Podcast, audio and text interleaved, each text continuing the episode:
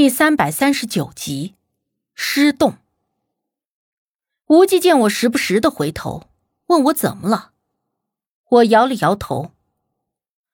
我总是觉得背后有什么东西在跟着，但是回头看又什么都没有。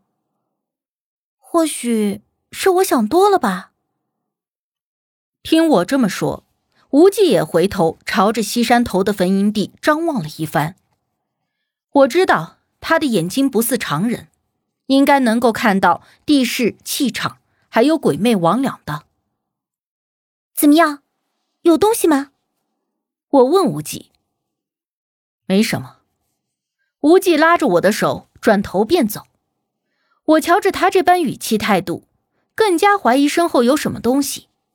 紧跟着他快步走远了之后，忍不住才追问他：“刚才？”你有看到什么东西，对不对？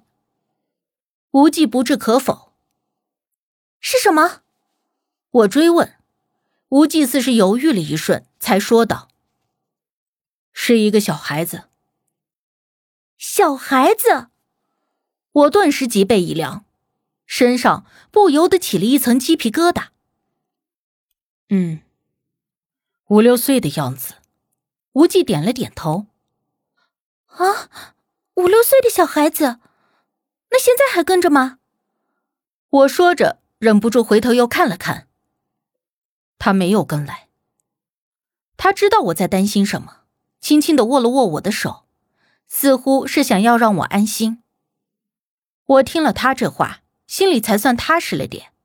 但是很奇怪，五六岁的小孩子跟着咱们干嘛呀？无忌摇头。或许是想寻求帮助，也或许是太寂寞。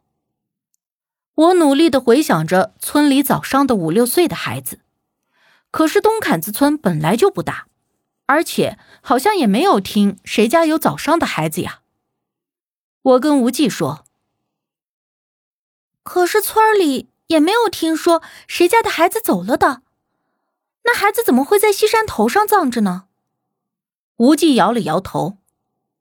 我也不清楚。我想了想，便说道：“如果那孩子没有恶意，而且又真的是来寻求帮助的，那咱们帮帮他，是不是也可以？这也算是做好事嘛。”无忌倒是对这件事并无所谓，他听了我的提议，也只是淡淡的点了下头。处理好了李树奎的事，再回去找那孩子问问也好。听他同意了，我放心一笑。虽然我没有开慧眼看到那个孩子，也不知道那个孩子为什么跟着我们，但想着一个小孩子死后的灵魂在荒山游荡，也确实是挺可怜的。后来我跟无忌找到了其他搜山的村民，他们已经找了小半日，依旧一无所获，而且这一片的林子里有野猪出没，所以。大家都没敢过分的分散。你们说，那僵尸是不是白天不敢出来，躲在哪里猫着去了？要不然，咱们怎么会找了这么久也没找见？这谁说的准呢？咱们也没见过那玩意儿啊！你也别胡扯！我说那僵尸啊，都是电视剧看多了，保不准那俩人看到的根本就不是僵尸，而是自个儿吓唬自个儿呢。村民们一边搜着山，一边议论着。吴忌则一直在观察这附近的地势走向和气场。他说：“如果李树奎真的成了僵尸，那他一定会选择避开阳盛之地，去往阴盛之处。所以，如果能够准确的掌握这山的地势气脉走向，也就有可能找到李树奎。当然。”这是要在李树奎真的成了僵尸的前提之下。小吴哥，咱们这群人就你最有本事，你说那人死了之后，还真能够变成僵尸啊？有一个村民好奇的问无忌。无忌轻浅一颔首，嗯的应了一声。那人得了无忌的肯定之后，显得有些惊讶。正是他刚才说，人死后不可能变成僵尸。但是他也知道，无忌不是个会开玩笑、会说大话的人，并且在这方面算是权威人士了。这人死后不就没气儿了吗？怎么还能变成僵尸呢？这到底咋变的？小吴哥，你给俺们说道说道呗。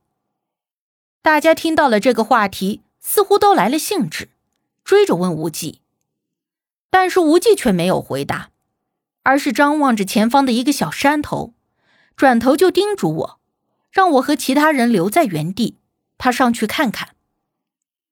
我点了点头，无忌从兜里摸出了他的那个小罗盘。大着步子就走上了那个小山包。他上去干啥去了？有人好奇的问。不知道，或许站得高看得远呗。你懂啥呀？没看他手里拿着罗盘，那是在看这附近的风水呢。我耳边充斥着大家的议论声，而我的目光一直都定在无忌的身上。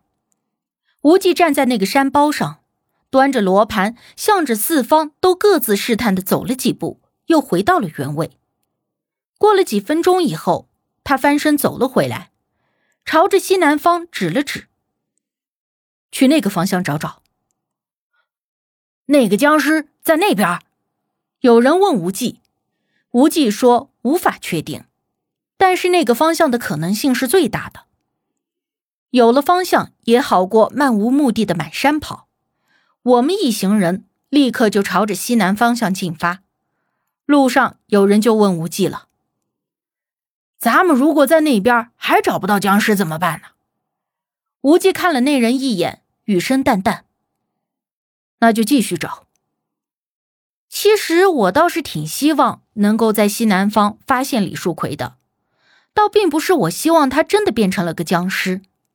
而是，如果连无忌找的方位都没有任何的线索的话，那要找到李树奎可就真的难办了。倒不如速战速决呢。东坎子村周围这几座山都不算是特别的高大，从山底到山顶，用了差不多一个小时就到了。我们一直朝着西南方向搜索，又从山底到了山顶，又往山下走，眼看着再走下去。都要出了林子了，还是没有发现李树奎。大家伙一口气爬了半天的山，都有些累了，提议原地休息一会儿，再继续找。咱们这要是再找不着，就回去吧。这眼瞅着天都暗了，林子里有野猪，一旦碰上了，那可不得了。有人建议道。无忌又拿出罗盘看了看，稍许，他让大家等在这里。他自己去前面看看。我担心无忌一个人有什么事儿不好应付，当即也起身跟了过去。他看了我一眼，倒也没拦着。我跟着无忌一路朝着一个直线走，他的目的地似乎非常的明确。我俩走了没多远，无忌的脚步就停了下来。他站在原地，左右的看了看，然后一转头朝着左边走去。我一直跟着他没说话，但是看他这架势，好像已经非常肯定能够找到李树奎的位置似的。老林子里面没有路，一路走来磕磕绊绊，深一脚浅一脚的，有时候一脚踩下去能陷进半个小腿，晃得我差点趴在地上。幸好有无忌拉着我。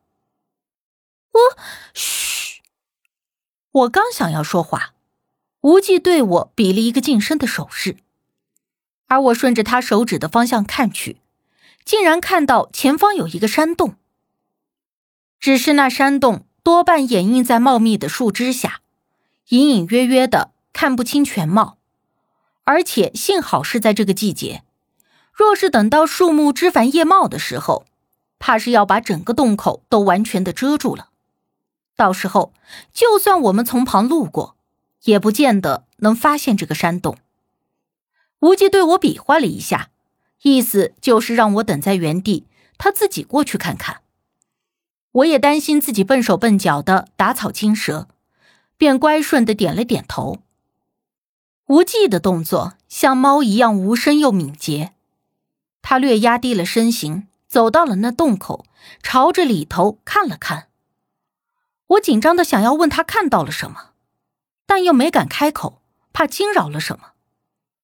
而只过了几秒钟，无忌便站直了身体，呈现一种暂时放下了警惕的状态。我见状，也轻手轻脚的走了过去，低声问他：“李书奎在里面吗？”无忌摇了摇头。我的视力自然还没有达到他那样可以在黑暗中视物，只能拿了手机当做手电筒朝着里头照，结果发现里面空空如也，根本就没有料想中的李树奎。只是那洞中的角落里堆着一堆什么东西，看着有些奇怪。我指了指，问无忌：“那是什么呀？”无忌看着也皱了皱眉。随即，他拨开了一部分树枝，只身先一步走进了山洞。我随后入内，走到他跟前，看着那地上的一堆黄褐色的，像是树叶，又像纸，还有点像皮子一样的东西，顿时恶心的一阵反胃。